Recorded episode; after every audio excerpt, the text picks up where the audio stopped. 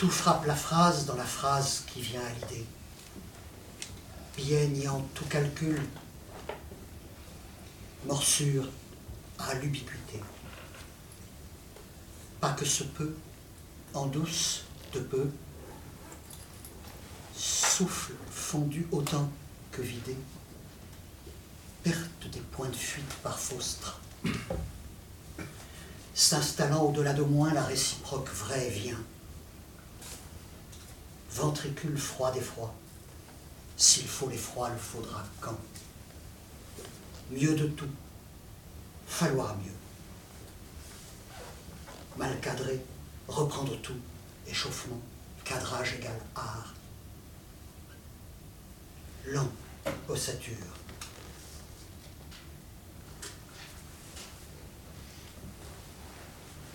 Dire calmement, dans cet ordre, un mur, deux parois, trois murs, trachéotomie pleine pierre.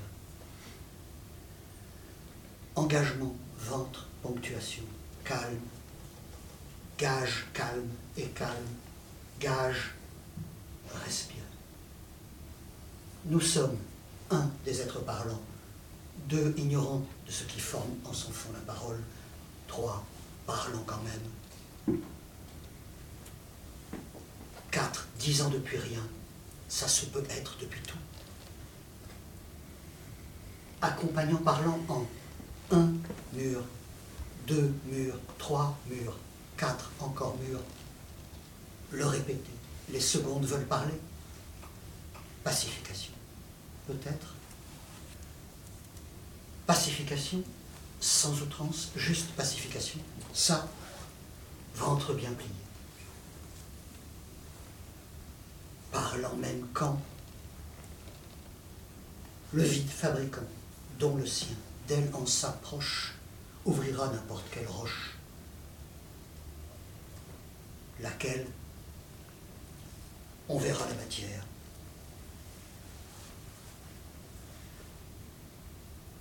Eux, nous, en nous, qu'elle? Les choses qu'on laise en mots des choses. Le petit voyage, la musique à vinaigre, résurgence, exécution, même les nuages. Le verdict mange, sa table s'étend, le monde est pâte. Il y a longtemps qu'il faut faire, qu'il faille, verbe, le faire. Infusion de verdict par nez, oreille, bouche, yeux, rien, tout, chansonnette.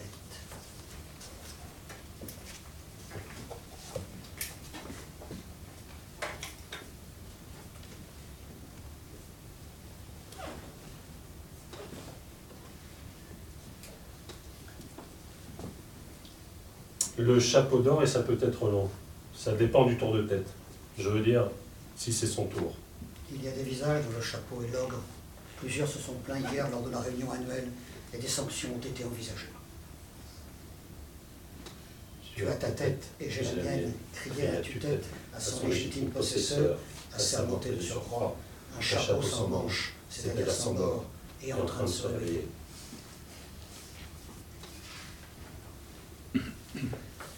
Les corps porteurs qui refusent de passer par les têtes pour communiquer avec leur chapeau sont davantage sujets à certaines maladies.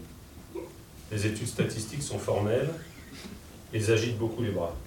Il faut veiller à ne pas regarder comme semblables les cas réellement différents et ne pas manquer les différences de ceux qui paraissent semblables. Une erreur de chapeau peut avoir des conséquences dramatiques pour les têtes et fatales pour les corps, surtout les émergents. La capacité d'expertise du chapeau repose sur les structures élémentaires de sa parenté que toutes les personnes compétentes s'accordent à trouver nombreuses. Mais en tant qu'individu, le chapeau a tendance à la différence devant le semblable. La manipulation de la tristesse et du rire est rigoureusement calquée sur la manipulation du chapeau.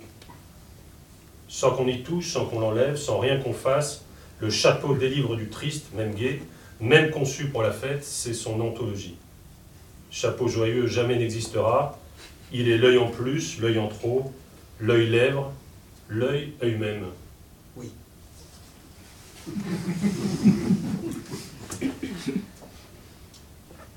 Les encriers des pupitres ont toujours été des chapeaux renversés. C'est même l'exemple canonique en matière de données d'essence. Que d'un chapeau puisse jaillir l'arc d'une liaison improbable entre ces deux choses également explosives que sont la tête et le chapeau, nul ne l'ignore, mais personne n'en tire vraiment toutes les conséquences. L'encre est une peinture de guerre dont tu le chapeau pour s'accomplir entre le cœur de face.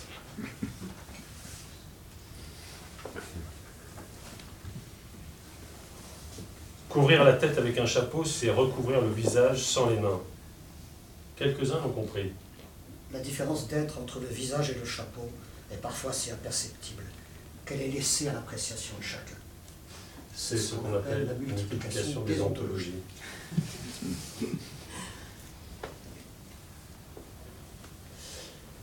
L'un disait à l'autre, nous sommes les deux plus remarquables chapeaux actuels. Moi, dans le genre moderne, vous, dans le genre égyptien.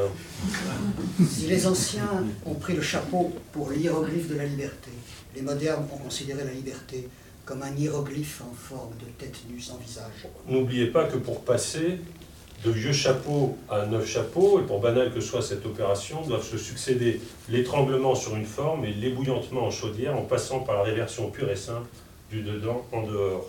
Ce qui va au chapeau comme un gant n'est finalement qu'une somme de maltraitance encyclopédique. les gants dans un chapeau n'ont jamais fait figure que de rescapés. De toute façon, le chapeau ne contient que très peu de livres.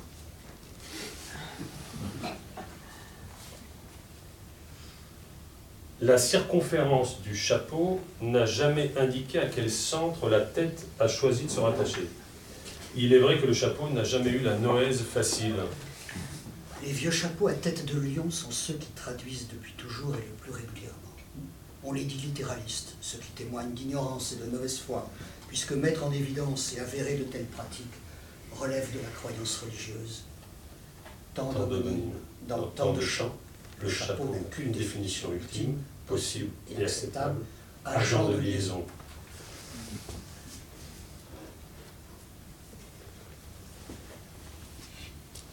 La pierre casse les ciseaux, le chapeau recouvre la pierre. Pour le chapeau, c'est mieux que rien. Pour la pierre, c'est l'ombre. Pour les ciseaux, une sorte de chômage. Ou alors la violence pure.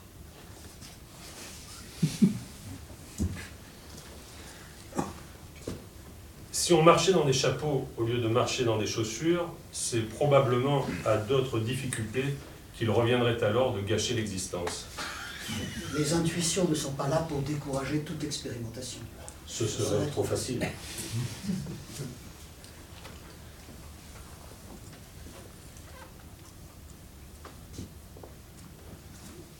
Shlovsky écrit dans Zoo ou La troisième Héloïse que Bogatiriov vivait difficilement et qu'ayant un soir ôté son chapeau pour s'éponger le front, alors, dans son chapeau, tomba un billet de banque. Shlovsky n'a pas écrit de son chapeau, mais dans son chapeau, parce que vient de jeter le billet quelqu'un à qui Bogatiriov n'a rien demandé. Bogatiriov, qui a vu un militaire s'éloigner, refuse le billet. Dans le conte qu'a écrit Daniel Arms, Semyonov perd son mouchoir, sa chapka, sa veste, ses bottes, cela en les cherchant. Il s'endort.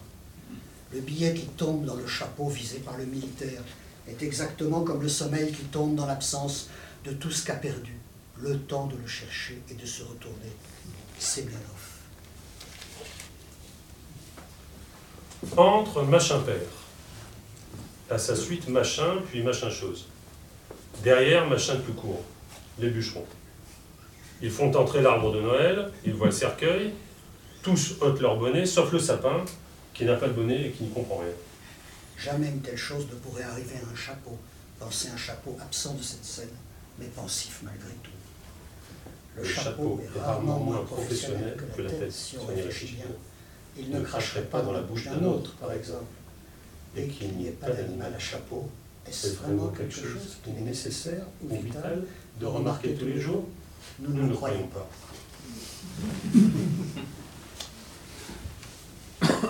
Le chapeau à quatre bosses, c'est une chanson qui n'a qu'un quatrain, qu'un refrain et quatre bosses. Mon chapeau à quatre bosses, quatre bosses à mon chapeau. Et s'il n'avait pas quatre bosses, ça ne serait pas mon chapeau.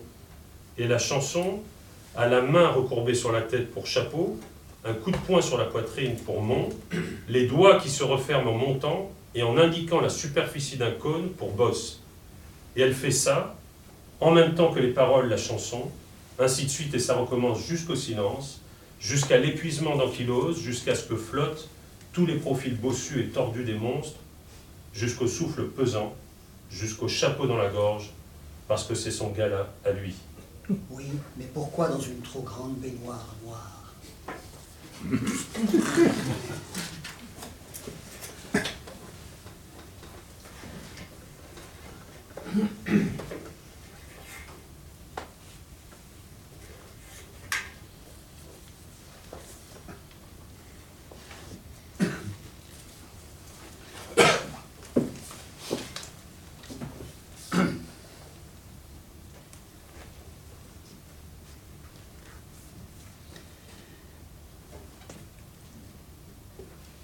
Les réponses consistant à ajouter des infrastructures classiques au-dessus des infrastructures existantes et réciproquement des infrastructures existantes sur des infrastructures classiques apparaissent inopérantes par surcroissance des infrastructures exponentiellement dominantes.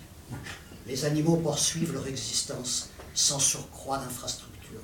Ils concentrent par légèreté, désempilent et corrèlent les énergies intermittentes et aussi ils économisent l'eau jumelage d'ampleur systémique zéro de type E, nous, nous, E, avec équilibre non systématiquement mortel, en lieu et place de chaque encoche sur les tablatures chronologiques, trop tard. Tuer les vivants non humains jusqu'au bout de tous les présents ne changera pas notre très violente inaptitude animale. Il va être difficile d'imiter les animaux.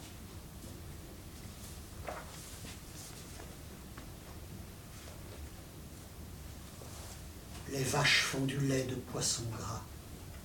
Il y a, parce qu'il n'y a pas de lieu des vivants, sans transport particulier établi depuis les inoculations industrielles. Ne sont que zones et relations, que corps et incorporation, que non imaginés biologiques noués sans commentaire ou sommation des perçus politiques. Un seul prix fait la prison, logistique et logistique le document idéal type opérationnel processuel, c'est l'injecter à des fins de gras. Le document laitier qui procède et est de procéder se tient là, luisant d'écailles.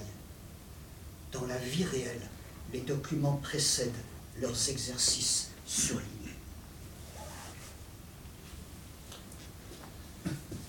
L'eau et l'eau des yeux qui voient sont la même maintenant, après l'eau des yeux sera la morte et après l'eau des yeux, morte l'autre eau générale, reste seule et colorée. Aucune diligence nerveuse d'actes techniques ne succédera à leur pureté d'eau commune, terrestre, douce et salée marine.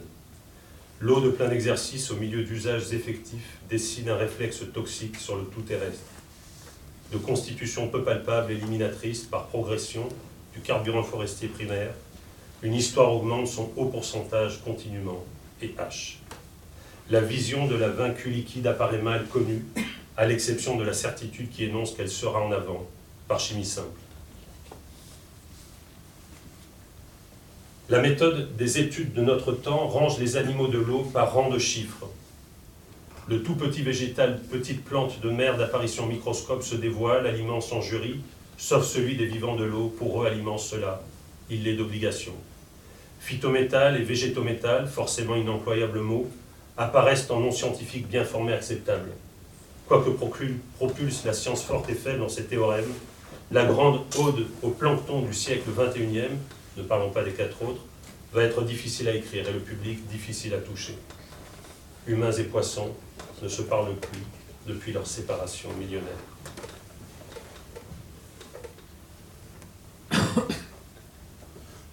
Même la beauté adhérente multiplie les révérences en boucle faisant disparaître par abstraction sa propre abstraction. Les canaux ordinaires suffisent pour la politique majoritaire qui n'a besoin que de se tenir à la bouche des tuyaux. Les catégories de langues qui joignent et disjoignent disparaissent sous le désir objectif d'exemple et d'ensemble. La tonalité obtient, si elle l'obtient, l'exactitude politique dans l'intervalle grammatical pour personne. Aura introduite, si c'est le cas, et décrite, si c'est le cas, la détonalité. La beauté vague se tient dans le son mat pratique.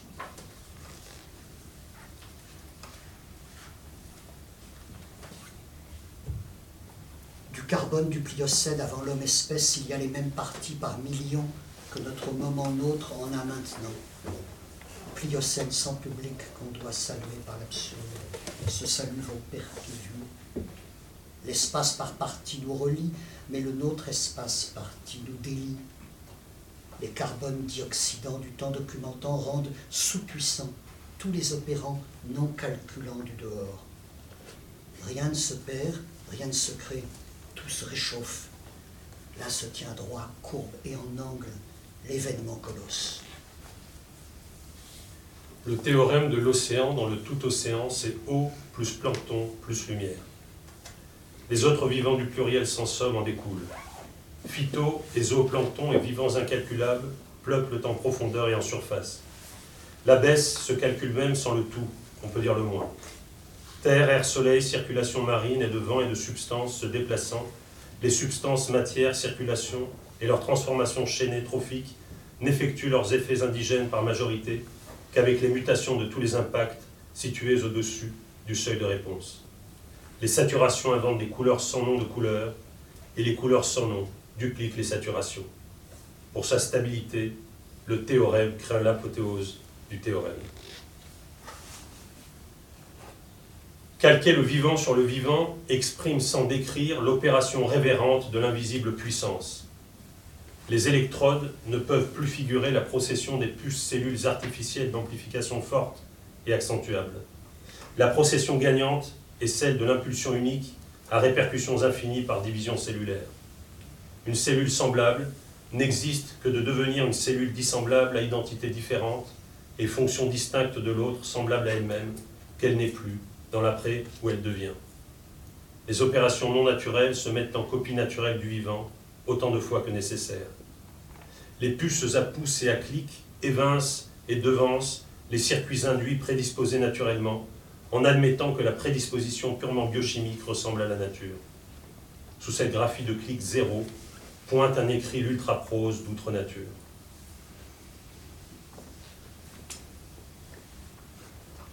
La forme hydrodynamique parfaite de l'hippocampe perturbe peu l'écoulement de l'eau au voisinage de son passage. Les proies n'ont pas le temps d'examiner la furtivité de l'animal. Le numérique est notre hippocampe.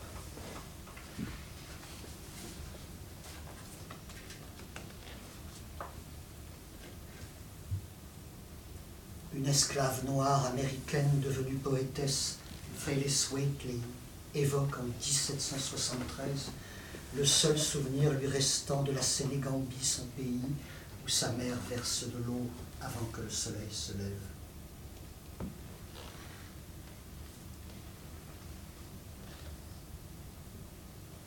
Le langage sera dès hier le corridor écologique de la non-absence du futur.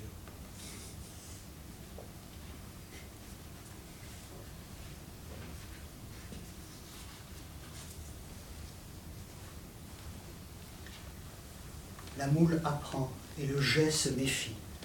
99% des formes de vie ont disparu depuis que la vie en tant que vie se manifeste en existant, tandis que la vie en tant que vie jamais n'a disparu. Pour le moment, c'est vrai. Le moment n'est pas le document, juste ce qui fabrique, par mouvement logé évolutif, l'intervalle entre deux documents.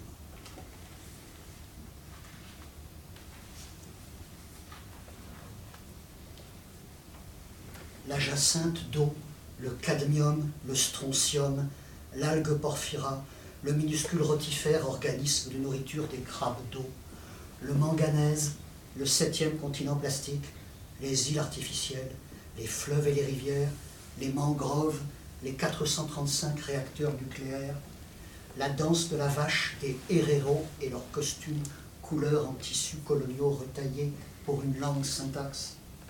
Leurs voisins, les namas, les polypes les arbres urbains, les arbres forestiers, les herbes plantes de bord de route en surconsommation de CO2, les êtres, manifestations, concrétions, les entités hétérogènes entre elles et à elles-mêmes à force d'y être forcées.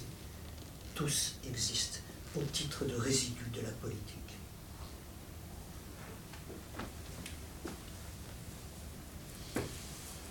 Je voulais ce grain, je voulais qu'il colle au regardeur cette texture, la texture de la pierre de la mine. Je voulais que l'audience, sic, sente les molécules de la poussière, dit-il de son film de mine, tourné à profondeur 3500 mètres. Dessiner au sol une ombre de banc ou de réverbère et quand le soleil tourne, voir l'ombre rester collée au sol. Je pensais que ce traitement inhumain rendrait les gens fous de rage. Au lieu de ça, on nous a juste demandé si on avait tout inventé. Pas de scandale, rien. Voilà tout le pouvoir de l'art. L'artiste documentariste chaud et l'artiste conceptuel froid font exactement la même chose. Ils détachent le lieu du site auquel le lit l'espace. Donc, l'hippocampe n'est pas notre numérique. L'inimitation des animaux à notre endroit et le vide éprouvant le dehors dont eux parlent le bruit.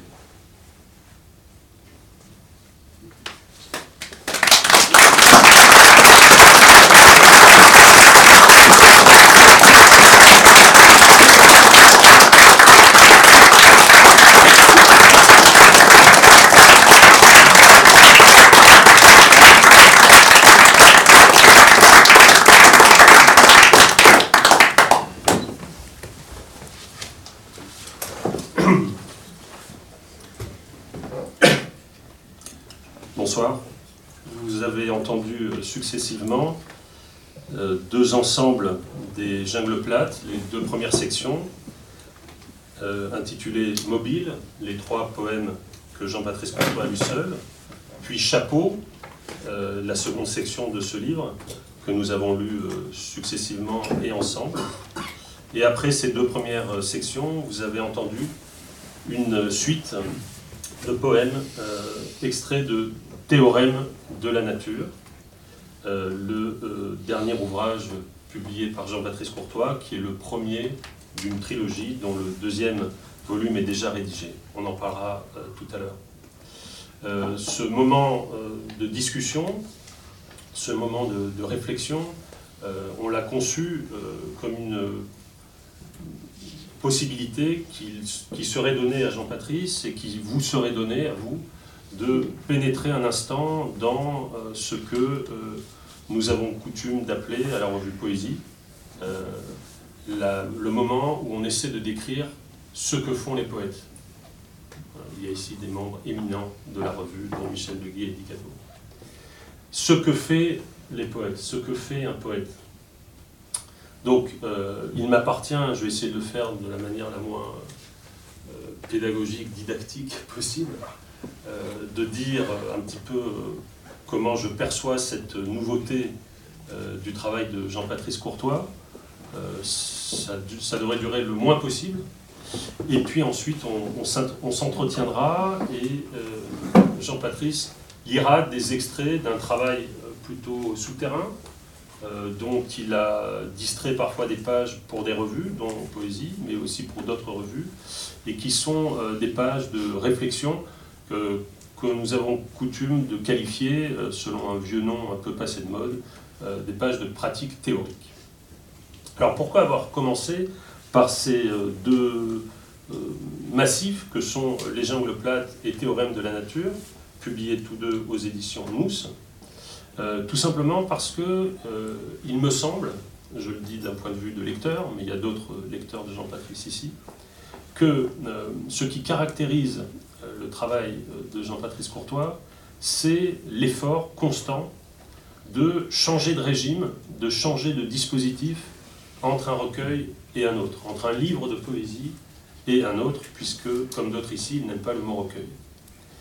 Euh, la rupture entre les quatre premiers livres de Jean-Patrice Courtois, que je cite, hein, D'arbre et deuil, Vient verse, Complications du sommeil et le très beau et très important hors de l'heure, la rupture entre ces quatre euh, livres et ce qui s'est joué dans les jungles plates est considérable. Et euh, je dirais que la rupture entre ce qui se fait dans les jungles plates et théorème de la nature euh, ne l'est pas moins. C'est pour ça que j'ai essayé de vous. Enfin, j'avais demandé à Jean-Patrice de vous faire entendre le passage des mobiles qui sont des.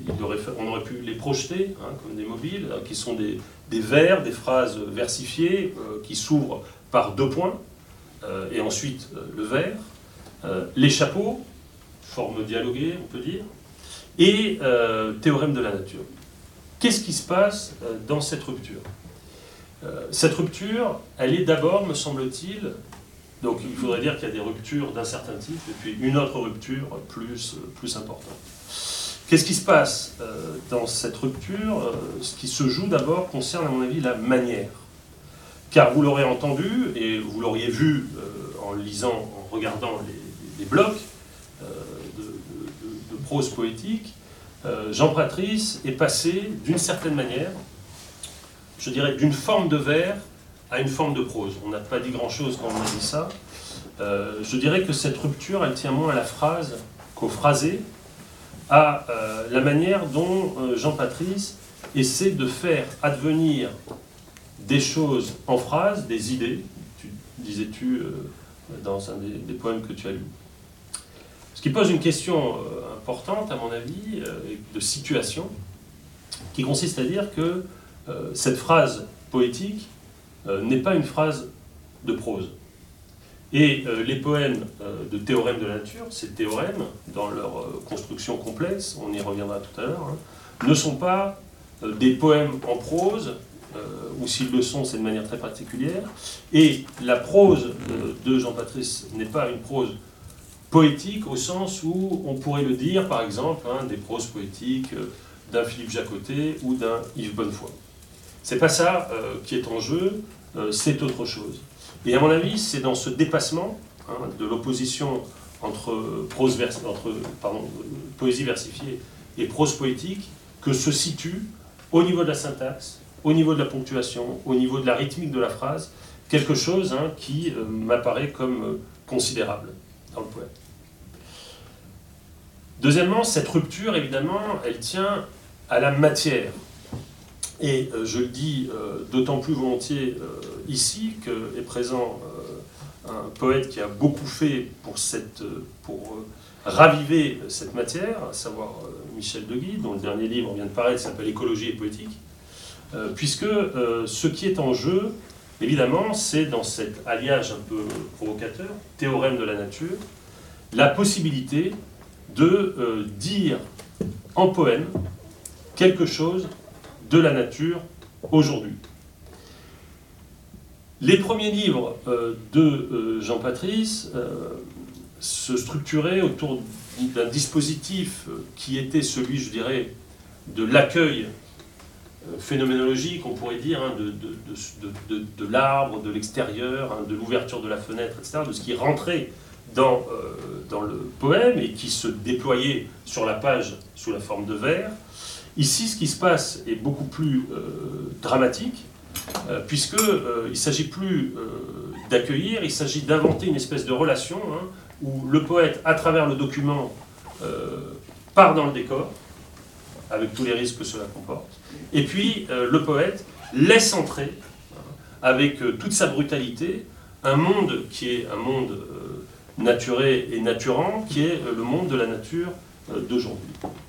Or, il me paraît frappant, et je pense que vous l'avez euh, entendu, euh, ça veut dire aussi faire rentrer euh, la nature, non pas évidemment comme un décor, non pas évidemment comme un motif ou une série d'icônes, les petites fleurs que les prosateurs prêtent aux poètes.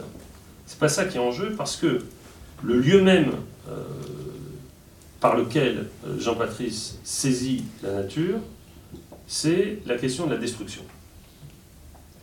Euh, je rappelle, euh, même si je dois paraître un peu pédant en le faisant, qu'un des textes euh, cardinaux d'Adorno, c'est un texte des années 30, tellement important pour lui qu'il y revient dans la théorie esthétique, hein, est un texte qui a beaucoup impressionné Sebald, et qui consiste à dire que si on veut parler de la nature, et si on veut aujourd'hui saisir la nature, il faut la saisir par le lieu, dit-il, où nous faisons partie de la nature. Or, se faire partie de la nature, pour Adorno, et on ne peut pas dire que Sebald l'ait oublié, c'est offrir, et Sebald a pris l'expression là-bas, on l'oublie souvent, hein, une histoire naturelle de la destruction. Or, les théorèmes de la nature écrivent euh, de manière dramatique euh, comme les écologiques que j'évoquais tout à l'heure, une histoire naturelle de la, destruction. Et de fait, ce changement de manière et ce changement de matière est tel qu'il t'a conduit à concevoir non pas un livre, non pas deux, mais trois, dans un triangle dont tu parleras peut-être tout à l'heure, et euh, dont le premier volume, donc Théorème de la nature, hein, précède description hein, euh, de publication prochaine. Alors ce qui se joue hein, dans ce rapport matière-manière, c'est évidemment aussi, euh, et je crois que vous l'avez euh, entendu à la lecture, hein, un, registre très particulier et un ton tout à fait singulier. Un ton tout à fait singulier.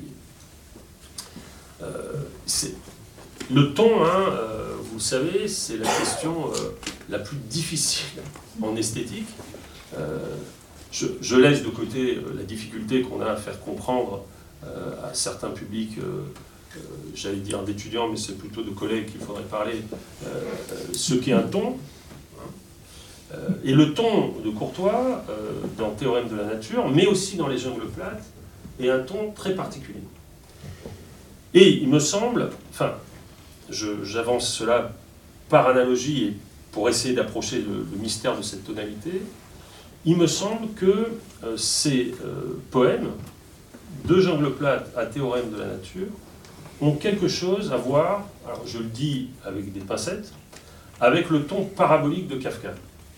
Je dis bien le ton parabolique de Kafka, et euh, je renvoie par là un texte très important de Kafka, qui est une espèce de, disons, de, code de lecture de ces textes, hein, qui s'appelle De l'usage des paraboles. Hein qui a été plusieurs fois traduit et commenté, où euh, Kafka met euh, ses euh, lecteurs au défi hein, et fait comprendre, c'est quelque chose que Benjamin a souligné lui aussi, hein, que finalement les paraboles de Kafka, elles ne sont jamais traductibles, hein, elles ne sont jamais des allégories. c'est la formule de Benjamin, c'est-à-dire elles ne disent pas autre chose qu'elles-mêmes, d'où, dit Benjamin, à propos de Kafka, un mélange, et je trouve que cette caractéristique tonale te sied, D'où un mélange très singulier de très grande gravité, euh, de gravité, je dirais, euh, oui, enfin, ontologique, où il est question vraiment de, des questions les plus... Où, il est, où ce qui est en jeu, pardon, ce sont les questions les, plus importantes, celles de la survie, euh, de la possibilité de continuer à parler, de la possibilité de continuer à faire, à créer des liens entre les êtres et entre les choses du monde, et aussi comme chez Kafka. Comme chez Kafka. Le point le plus grave euh, est aussi le point qui nécessite, pour ne pas être euh, insoutenable à la diction et à l'audition, hein, une forme, j'emploie je, exprès de modélisation, hein, une forme de légèreté, et peut-être que dans ce rapport entre gravité et légèreté, euh, se crée quelque chose qui, à mon avis, est, très neuf et qui fait l'émergence, hein, de ce, de ce qui se joue aujourd'hui euh, dans Théorème de la nature.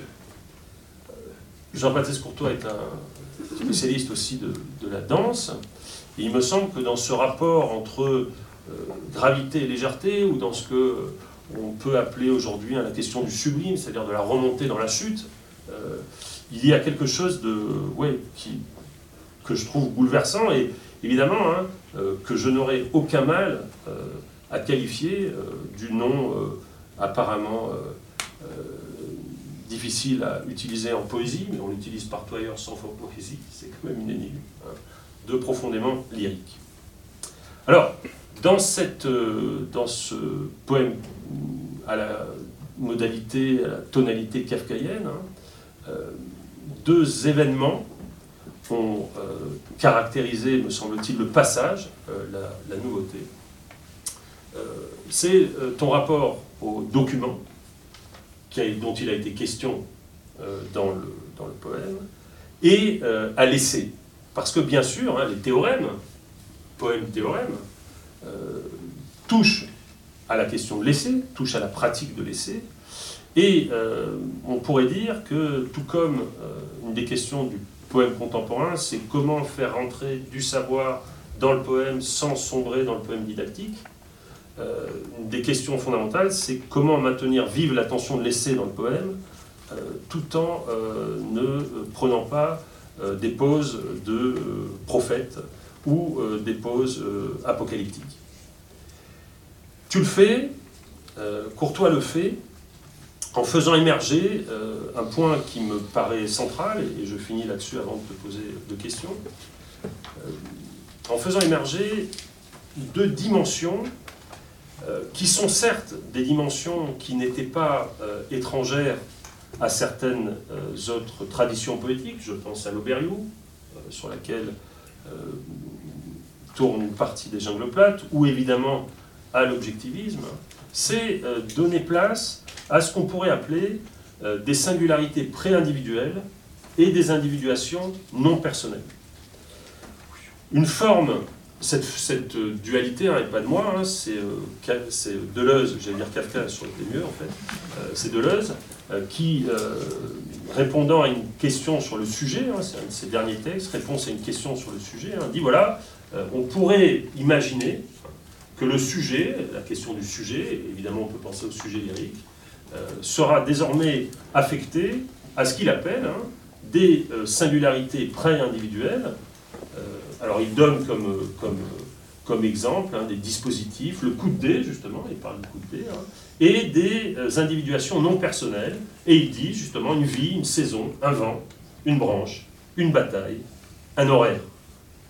Alors évidemment, euh, dans euh, ton travail et dans ce qu'on vient d'entendre, on a pu découvrir au moins une singularité pré-individuelle, le chapeau. le chapeau, c'est difficilement un sujet. Hein c'est un sujet à problème, comme tu as montré, mais c'est difficilement un sujet. Or, si le chapeau entre dans le, poème, il y apparaît précisément comme une singularité, un pré-individuel, c'est-à-dire pas, un pas encore un sujet, d'accord, mais quelque chose qui insiste là, et qui est singulier, et qui touche. évidemment, euh, on pourrait dire que les théorèmes de la nature hein, ouvrent la porte à toutes sortes de singularités pré-individuelles, euh, du plancton aux écailles du lait, des euh, hippocampes aux courants marins, et évidemment cette, cette tension du pré-individuel vers le non-personnel me paraît aussi un, signe très fort de ta modernité. Les questions que je voulais te poser, et qui seront donc les préalables à la lecture de ces pages de travail que tu as bien voulu lire ici, porte précisément euh, sur le document et sur ce qui, euh, dans le document, s'ouvre pour toi au poème, et aussi par ailleurs sur ta conception euh, du langage, sur le rapport hein, très présent dans les poèmes qu'on a lus, de la phrase, du mot et du phrasé. je sais que c'est des questions auxquelles il est bien difficile de répondre en cinq minutes mais euh, c'est ce que tu es censé faire. Merci. Merci Martin, merci à vous tous d'être là. Je vous remercierai tout à l'heure plus amplement. Alors la première question, euh, comment tu fais le document euh, un, préalable tout simple, je vais essayer de dire des choses un petit peu dans, le désordre, hein. on n'est pas, pas, pas en cours ou ailleurs. La première chose que je voudrais dire, c'est que s'il y a une quantité de matériaux importante dans, dans mes livres, il n'est pas nécessaire de découper le feuilletage de ces matériaux pour pouvoir lire. Pourquoi? Parce que précisément et tout simplement, c'est ce que l'on peut faire de ce matériau qui compte et qui mène au poème, et non pas le repérage des infinis feuilletages euh, du matériau, qui est euh, pas loin en effet d'être insurmontable. Donc c'est pas le problème. De ce point de vue-là, je ne fais pas partie de, de ceux qui pourraient penser qu'il faut une théorie préalable ou des préprogrammations théoriques pour pouvoir faire quelque chose. Les lecteurs lisent et regardent, et chacun se situe euh, dans le feuilletage là où il veut, là où il veut, pardon, mais il doit pouvoir le lire indépendamment, dans le fond, euh, de, de lecture, de lecture préalable importante. Deuxième petit préalable, tout ce que je dis, euh, je le dis comme des points de repère supplémentaires, je ne le dis pas comme, comme théoricien ou quoi que ce soit, euh, sur moi-même, ça n'est pas possible. Je ne peux pas jouer ce rôle-là, je ne peux pas occuper cette place. Je peux donc dire des choses toutes simples, qui est que les théorisations s'ajoutent à ce que j'écris, et non pas reviennent dessus ou euh, en constituent la glose ou le commentaire.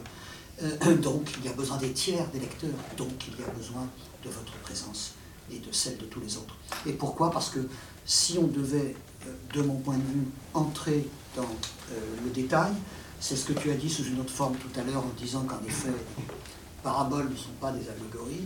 Il faudrait entrer dans toutes les matérialités détaillées de tous les poèmes. Et dans ce cas, euh, euh, euh, d'écrire, c'est écrire. Et même la question écologique centrale de la destruction de la nature, tu l'as très très bien dit justement, c'est encore un petit peu plus compliqué parfois parce que si tel ou tel poème peut effectivement renvoyer à, des questions extrêmement précises, à des théorèmes écologiques parfaitement documentés, bien d'autres non. Euh, la poétesse esclave noire américaine Phyllis Wheatley de 1773, que vient-elle faire là-dedans? Il faut pouvoir. Donc en réalité, théorème de la nature, je suis en train de le voir aussi comme un système de miroir. Et c'est pourquoi la, la, la, signification est compliquée. Et puis enfin, mon, mon travail, c'est de me rendre étranger au poème. C'est de me faire l'étranger de mon propre poème, pour pouvoir évidemment continuer. Alors la méthode, la méthode, c'est vertigineux, c'est dangereux, ça fait peur. Pas de méthode sur plomb, pas de préalable méthodique, je l'ai dit. Pas de règle, parce que si c'est la règle, je, je, renvoie à certaines de mes lectures favorites, Wittgenstein, les recherches, les paragraphes 218-221, la critique de la règle, qui n'est pas à penser comme ces rails d'une longueur infinie sur lesquels on fait les choses. Donc la vraie question, c'est si ce n'est pas une méthode des règles, qu'est-ce que c'est qu'une méthode pour écrire et travailler Qui n'est pas en quelque sorte avec les règles? Alors, j'ai l'habitude de dire c'est une écriture à contrainte. Non, c'est une écriture à espace. L'espace est une sorte de contrainte, mais c'est très difficile à décrire pour moi. Donc j'ouvre un certain espace et je décris ce que je vois à l'intérieur du type d'espace que j'ai ouvert j'ai ouvert l'espace entre le théorème et le document. Et entre le théorème et le document, il y a un type d'espace. C'est pourquoi je ne pratique pas l'écriture à contrainte, mais à espace, comme je dis dans ce sens-là. Ça veut dire que je ne pratique pas la contrainte numérique, euh, euh, ce qui est une différence avec euh, les amis de l'Oulipo. Il n'y a, a, pas de dimension numérique, mais il y a une dimension qui peut être quand même d'autres formes de contrainte. La méthode, c'est écrire, écrire, c'est la méthode. Alors, vous avez entendu que, justement, pour les théorèmes de la nature, ça peut permettre d'entrer vers la, fin de ma réponse. Euh, chaque poème contient un objet, donc un temps de silence entre chaque poème, le temps que l'objet apparaisse. On attend l'objet, puis l'objet intervient. Donc la question de la méthode devient comment trouver les objets. La question de la méthode, c'est comment je vais trouver les objets. Ben, je vais les trouver dans les choses entremêlées, dans les choses entremêlées des documents que je cherche de tous les côtés, mais de façon en même temps extrêmement simple, et je vais lire un petit bout pour vous le dire. L'objet, c'est une chose circonscrite, paramétrée. Et c'est euh, là-dedans qu'elle intervient. Alors, pratique euh, et quotidienne des journaux, quotidien, sans plus, constitution de répertoires dans lesquels j'extrais les choses, je vais le redire sous la forme d'un paragraphe un peu rédigé, et à partir de ces extraits qui sont eux-mêmes placés dans les répertoires sous des formes qui sont elles-mêmes des débuts de forme, images et langage, langage, image, page, page, etc. À partir de là, comme d'ailleurs, euh, je pense, d'autres poètes, eh bien, je peux à ce moment-là travailler. Pour finir la réponse à cette première question, et ne pas être trop long, je, vais tout simplement vous lire la réponse que j'ai adressée à des étudiants américains qui ont, euh, euh, à l'automne 2017, euh, dans le cours de Sarah Miglietti à Johns Hopkins, dans un cours qui s'appelait Into the Wild, se sont vus confier la tâche par Sarah de traduire cinq poèmes de théorème de la nature. Cinq étudiants, cinq poèmes, un, chacun prenant en charge un poème sur son dos. Et ils m'ont adressé des questions très précises et longues, et j'y ai répondu. Voilà ce que je réponds, puisqu'ils me posent la question de la documentation et de comment je fais pour arriver au poème. Je réponds ceci simplement et je finis. Vous avez raison d'appeler le travail qui suit la documentation une deuxième phase. C'est un saut dans le vide, et j'écris justement pour savoir comment le faire. Il n'y a pas de méthode à proprement parler. Je n'essaie pas de recopier, de faire une copie. Il y aura des échos à cela, des augmentations dans les fragments. J'essaie de trouver le ton et la manière d'entrer tout cela en poème. Ça peut être très différent selon les pages de documentation. On peut ajouter ceci. Le grand artiste allemand Johann Gertz voulait écrire lorsqu'il était plus jeune.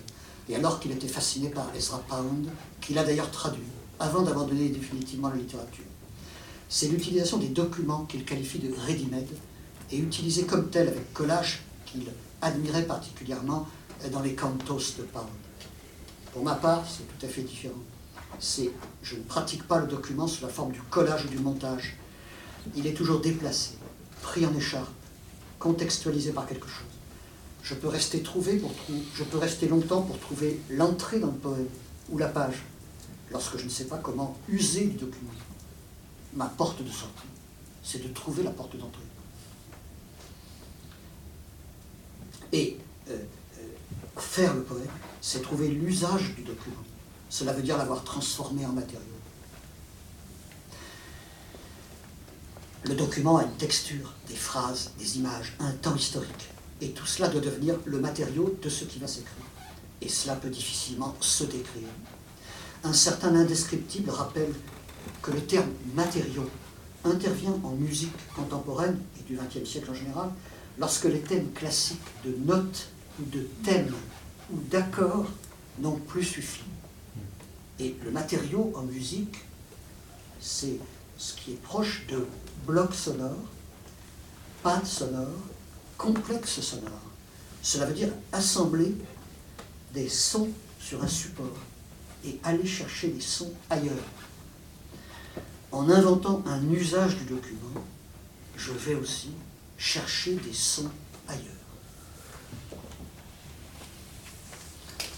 Alors la question des, mots et des choses, je vais aller vite pour euh, ne pas trop euh, allonger la, soirée. Euh, je, vais, je, vais, aller vite en disant que s'il y a une chose que je partage avec Wittgenstein, c'est que voir sous un autre aspect, comme on a dit que il cherchait à le faire, m'intéresse vivement.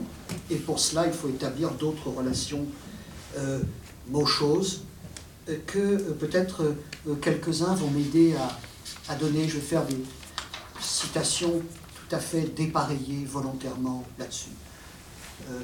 quelque chose que je, oui, je la retrouve.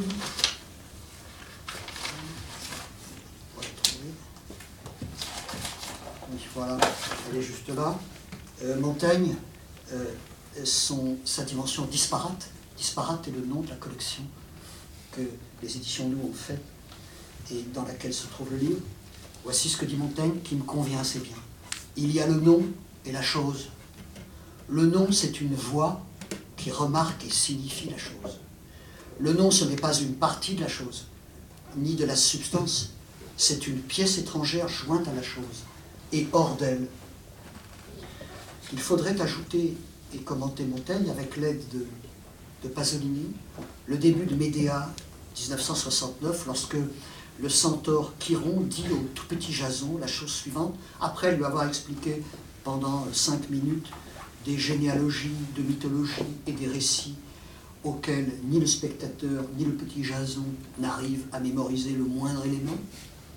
Et Jason écoute le centaure qui lui dit à ce moment-là, c'est une histoire très compliquée, car c'est une histoire de choses et non de pensées.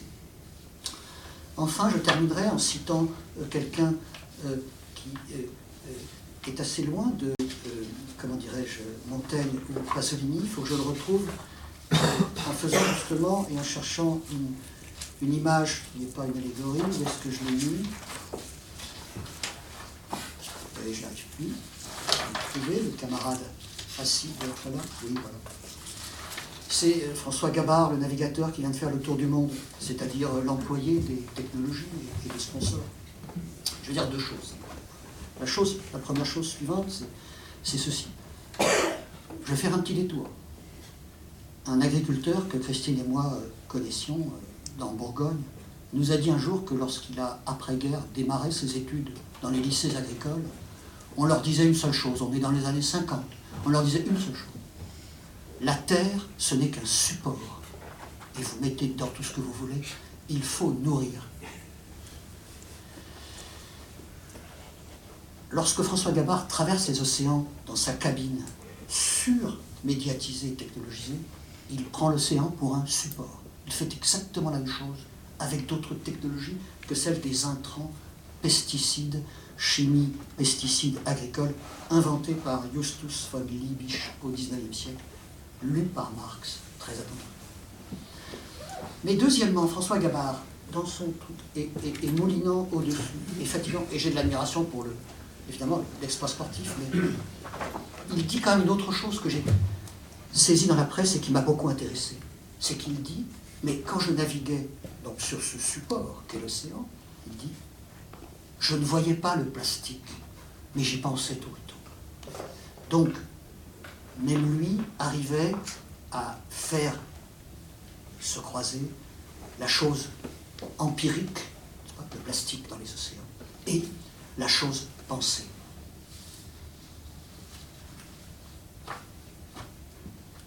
Alors,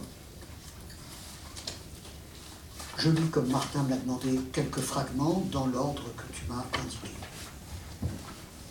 Et donc, euh, trois petites choses. Tu devrais de, de François Gabard. Oui, oui. ce que je vais lire maintenant n'est pas de François Gabard. Martin me demande de vous.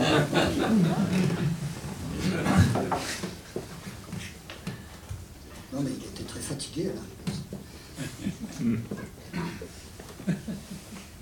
Alors, deux fragments brefs sur le théorème de la nature sont des fragments théoriques que j'écris et qui ressurgissent ici pour cette occasion et qui feront des choses. Certains d'entre vous d'ailleurs entendront des choses déjà entendues, en particulier un ami qui doit être dans la salle euh, le reconnaîtra. Alors, théorème de la nature est composé à partir de plusieurs filtres de sélection.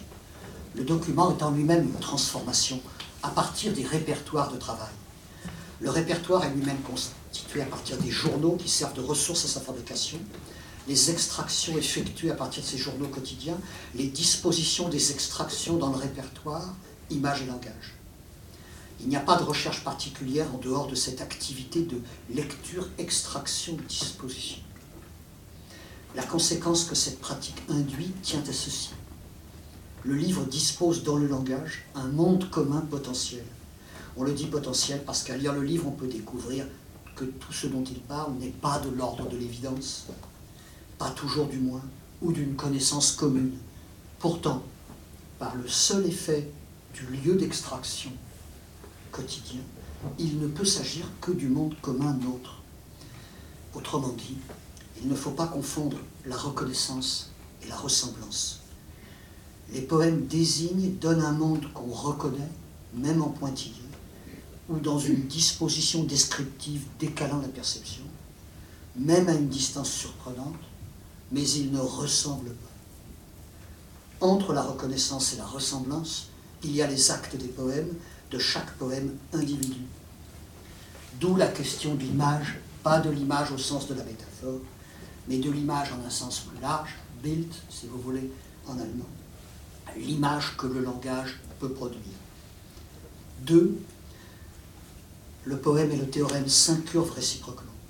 Le document est traversé par un trajet et renversé par un objet. Le trajet part de la pratique du répertoire, lequel se trouve entre le document et le poème. L'objet est l'objet poétique qui renverse le document en quelque chose qui n'est pas du document, mais pour le dire simplement, un rapport au document. Ce rapport, après transformation, donne les poèmes. Pour voir, il faut commencer par dupliquer, dit Emmanuel Ocar. Je dirais pour ma part que c'est en transférant qu'on commence à voir, en recopiant le transfert. Déplacer, c'est voir. Transférer, c'est voir. ce qui suppose au moins deux choses. Recopier plusieurs fois, il faut utiliser beaucoup de moyens de transport pour arriver là où il se révèle nécessaire qu'on doit arriver. Brecht disait il faut avoir plein de théories dans les poches. Et deux, au sein de cette pluralité de copies, vient le moment du saut sans savoir. J'ai autrefois traduit hic rodus hic salta par penser c'est faire des sauts. Inexactitude que les latinistes m'ont reproché et qui m'amuse beaucoup, mais qui m'importe plus en cette circonstance que l'exactitude. La pluralité et le saut assurent à la copie la capacité de transfert et d'écriture.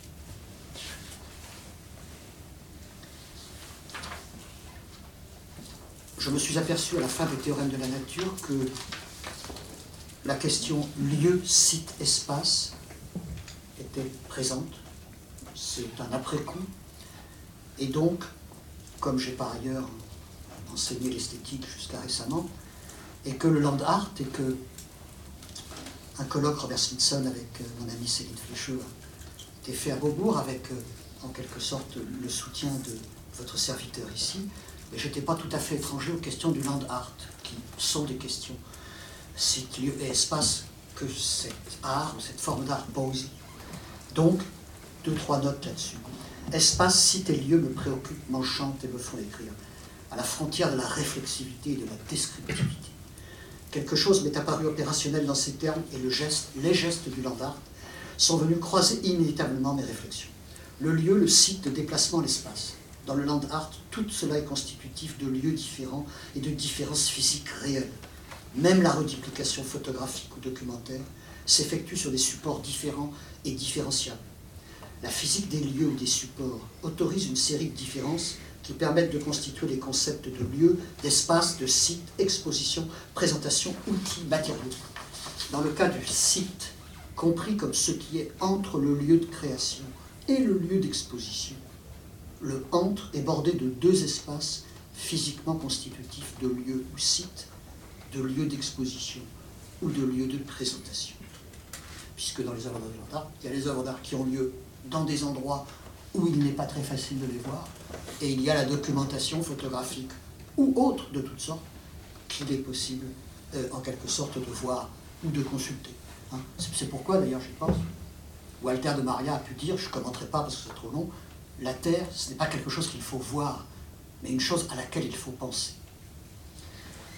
Deuxièmement, pour les théorèmes, il faut saisir où peuvent se situer le lieu extérieur puis le lieu d'exposition. Le lieu extérieur est le document lui-même constitué d'extérieur ramené en lui et dont aucune régression à l'infini ne pourra venir à bout. Le document du document du document. Puis le lieu d'exposition et création. Tout cela interne au langage, ma seule disposition possible de poète possible. Tout se passe dans un seul médium physique. J'insiste sur physique, le langage. Et la tâche du langage consiste alors à figurer l'ensemble des données extérieures et des données internes. Les extérieurs documentaires doivent trouver leur dimension à l'intérieur du langage, intérieur n'impliquant aucune intériorité, mais plutôt des articulations matérielles. Et ce, de ces nécessités de transfert au langage, engendrer ou être au principe de l'engendrement d'une fabrication de ce qui finit par être présenté, exposé, les pages écrites ou poèmes. Je termine par deux petites choses qui, préparent euh, description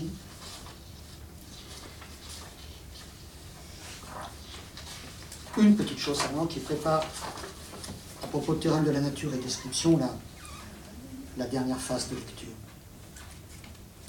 Et théorème de la nature et description sont parfois très liés à une pratique de description de photographie. La description des photos, en quoi consistent certaines pratiques des théorèmes et de description, veut dire transformer le langage de la description des photos en photogramme faire le film de la photographie.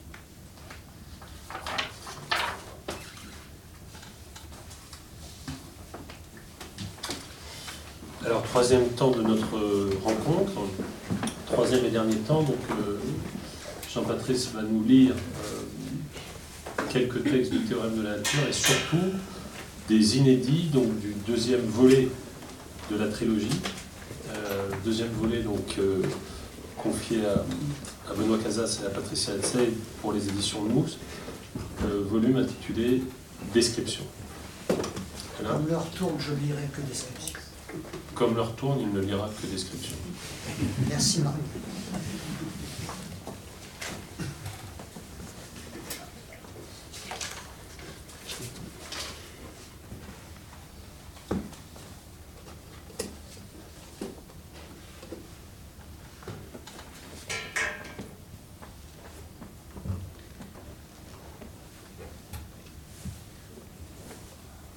les 100 000 tigres 1914 ont rétréci à 3 000 2014.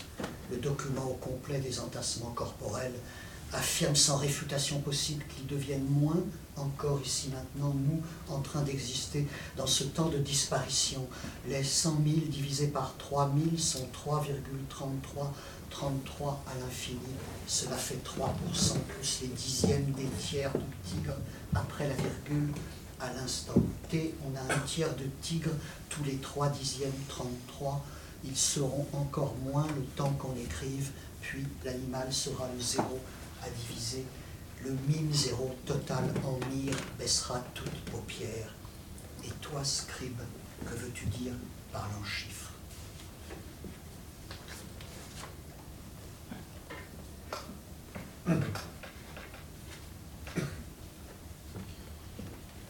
D'abord, c'est le rythme. Un travail de dentelle évite de projeter des images. L'intention d'annuler les intentions prime. Seule la mathématique durée temps loge le vivant commence et dure pour que le vivant se reconstitue à partir de quelque chose d'abstrait. Rien de naturel, dit l'artiste.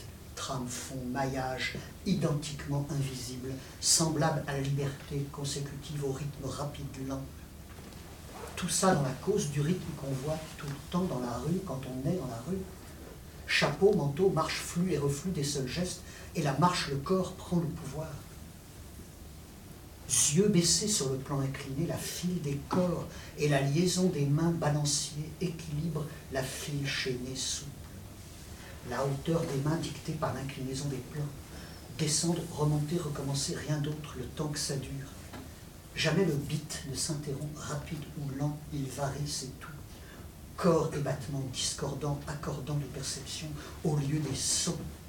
C'est selon le beat que le corps lit l'entrecroisement du plan et de la mesure du corps. La jambe valable est la jambe collective, c'est-à-dire l'amante sans plan d'une prose.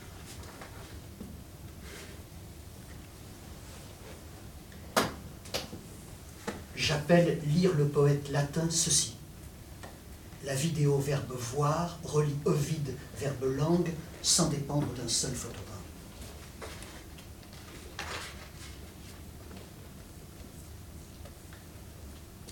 Un homme jeune, un jeune homme, parti du Cameroun, trouvé calé dans un train d'atterrissage, long courrier, moins 50 degrés Celsius, un X masculin, 1m75, partie du Cameroun, pierre tombale, alentour Roissy, côté couloir aérien, pas de nom, rien d'autre, dit, lu.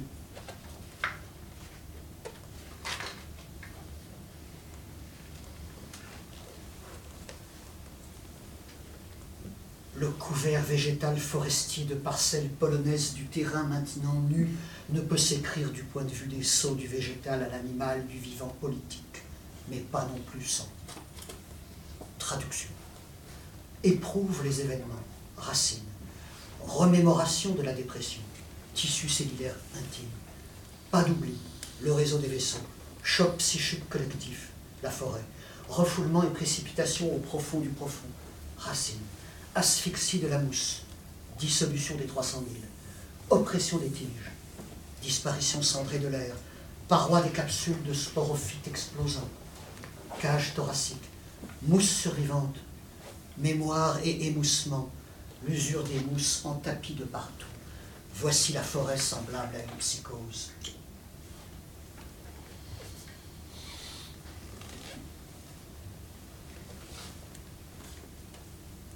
La phrase qui rend le sol intéressant pour la danse est une métamorphose du sol en phrase pour la danse.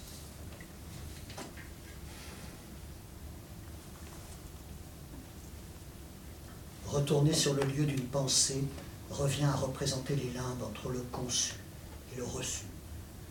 Or, elle se constitue lieu quand elle s'énonce. Or, la physicalité de la profération physique, de la mastication des sons qui va de la bouche au vide physique, où se dit ce qui se pense, saisit le principe d'abord. La parole saute dans le vide, c'est la pensée, pas de retour, sinon pas de geste. Voilà une mort loin d'être terminée.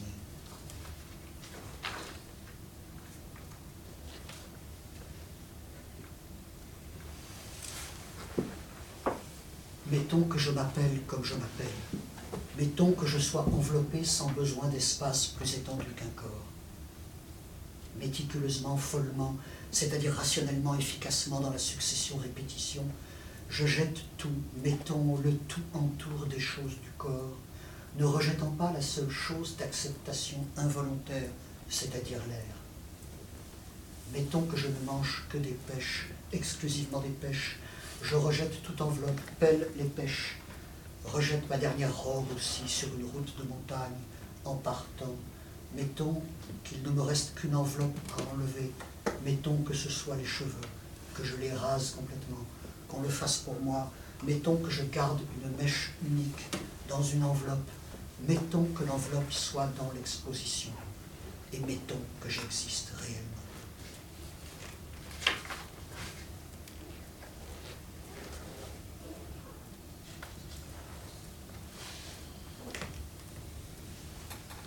La super-souris, implantée d'humain par implantation de gènes, imagine vite, beaucoup plus vite, neuronalise plus vite, visualisation des ondes en flux lignés à l'appui.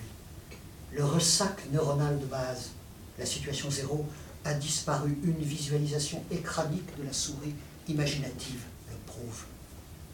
Le cerveau imaginatif, si la chose existe, le mot existe, annule en un clic tous les pixels de base du cerveau fatigue si la chose existe, le mot existe. Est-ce que ça veut dire que la souris augmentée pense tout le temps à quelque chose Et est-ce que ça veut dire à quelque chose d'autre Ou est-ce que ça veut dire que le menu de base modifié, puis scanné, répudie sur image muette le monde zéro, entraînant une perte sèche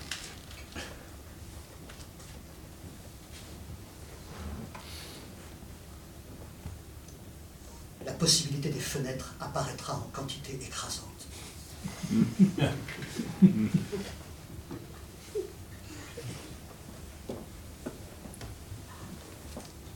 Autoroutes, ports, mines, bouts des jungles, orpailleuses et fleuves, les lieux de migrants dans les lieux réels ont des noms de pays, les nations regroupées dans les lieux divisés par petites tentes, simili, igloos, abris bâchés, non durables, car la question du nom vient encore avec les petites jungles divisées en quartiers. Or, les villes ont des noms de lieux qui ne sont pas noms de pays, de nations ou de peuples, ni noms de lieux vrais, mais noms d'usines désaffectées ou encore affectées de production, vente, marchandises, jungle des salines, jungle de l'usine Thioxide, jungle de Leader Price, nom de non-lieux productifs marchands ayant été des lieux en lieu et place, de noms d'endroits de vie, les vrais noms bouclés en case mémoire. Les poètes s'enfoncent jusqu'aux genoux dans l'eau des ports et lèvent des poignées d'eau.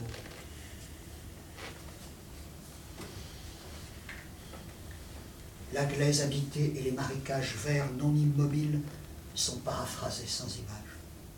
Leur syntaxe de phrases natives tendres et tendues penche vers la reconduite à l'existence. La pseudo-immobilité de tous les co-voyageurs terrestres attend un ovide géologique monomédia pour parler la langue des perceptions ultérieures.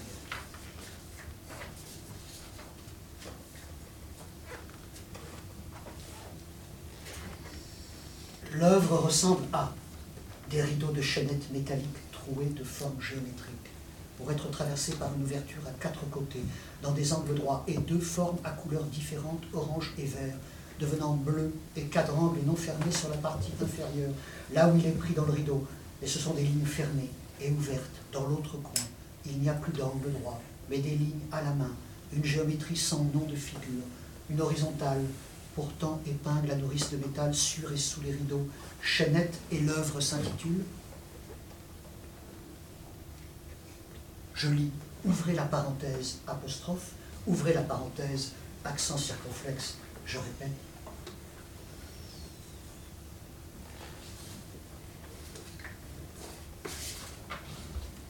de face une tête, yeux écartés, noirs, entourés de rouge, tête bleue, noire, rouge, oreille bleue à droite, notée 3000, puis oreille gauche, rouge, puis notée 2000, Gino et Vito, joue droite et gauche, le front est écrit aussi, nom et chiffre, mente, 200 000 et chiffre illisible, deux têtes, figure droite, Matteo, et noté 700 000, tête, bouteille, yeux, goulot, Tonino, gauche, yeux, bouche, virgule, point, noté 700 ou 900 000, lecture du pain difficilement net, la gorge, puis 3000 en rouge et 4000 bleu gorge, aussi de la tête centrale sur corps 4000, bleu 200, rouge 3000, bleu, chaque chiffre est encadré, figure, centre d'une figure, couleur, épaule, poutre, bras ballants depuis la poutre, avec muscle ovale, en chiffres noir sur bleu et sur rouge, encore les deux se voient bien et bas, des jambes, deux gros demi-cercles, destra, 10 000 millions et sinitra, sic, puis noté 600 000, un point après le A de sinitra, sic, puis pied droit rouge, poutre horizontale avec cinq doigts horizontaux et gauche noir avec cinq doigts horizontaux. Le dernier chiffre sur la poutre pied rouge horizontale est 84 902 87 65 43 210 avec intervalle non arithmétique entre les chiffres. Le témoin devant la pièce de Giovanni Bosco dit Ceci n'est pas une description.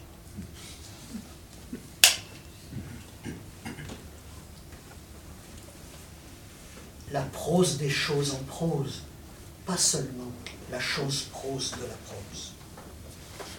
Merci de votre attention.